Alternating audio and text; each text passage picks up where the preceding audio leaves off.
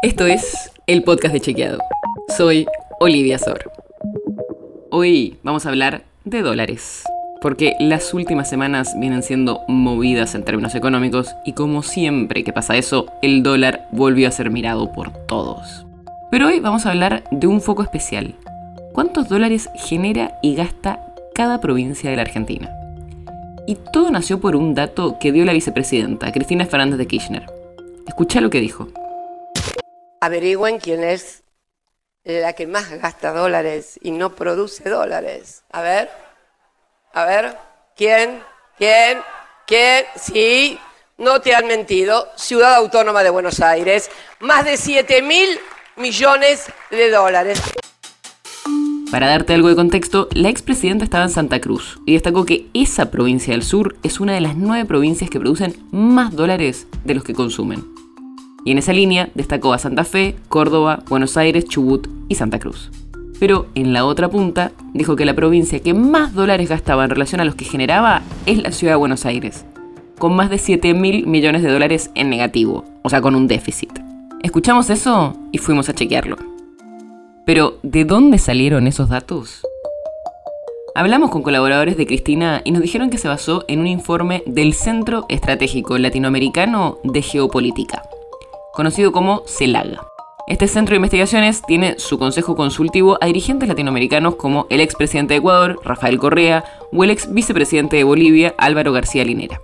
El trabajo del CELAG dice que hay nueve provincias argentinas que tienen un superávit comercial, o sea que reciben más dólares por sus exportaciones que los dólares que gastan en importaciones.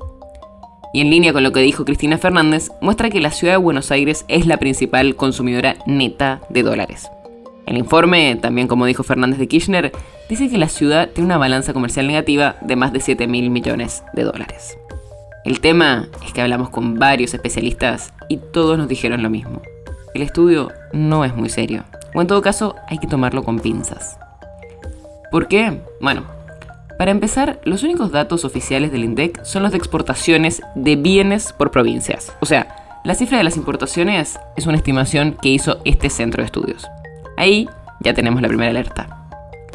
Pero además, los datos muestran solo el comercio de bienes, o sea, no incluye a los servicios.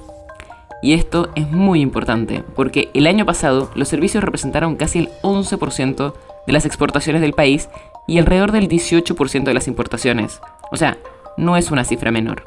Y este detalle también puede explicar que la ciudad de Buenos Aires esté última en el ranking. Los economistas que consultamos nos dijeron que generalmente las capitales de distintos países son las que más exportan servicios. Pero el problema es que no hay datos oficiales del INDEC con los que podamos chequear ni cuánto exporta cada provincia en servicios, ni cuánto importa cada provincia viendo tanto bienes como servicios. Por eso lo que dijo la expresidenta es insostenible. Su afirmación se basó en un estudio criticado por especialistas que estima datos fundamentales como las importaciones de las provincias y que solo habla de bienes y no toma en cuenta los servicios, lo que explicaría que la ciudad de Buenos Aires aparezca última en el ranking. La nota sobre la que se basa este episodio fue escrita por José Jiménez. Si quieres saber más sobre esto y otros temas, entra a chequeado.com o seguinos en las redes. El podcast de Chequeado es un espacio en el que de lunes a viernes te contamos qué de lo que escuchaste o circuló es verdadero o falso. te traemos datos para que puedas entender mejor las noticias. Si tienes una idea, algún tema del que te gustaría que hablemos en un próximo episodio, escribinos a podcast.chequeado.com. Y si te gustó este episodio, seguinos en Spotify o en tu app de podcast favorita y recomendanos a tus amigos. Es una producción de Chequeado, producción en colaboración con Posta. La producción está a cargo de Martín Slipsuk y Sebastián Chávez, y la edición es de Nacho Guarteche. Yo soy Olivia Sor. Hasta mañana.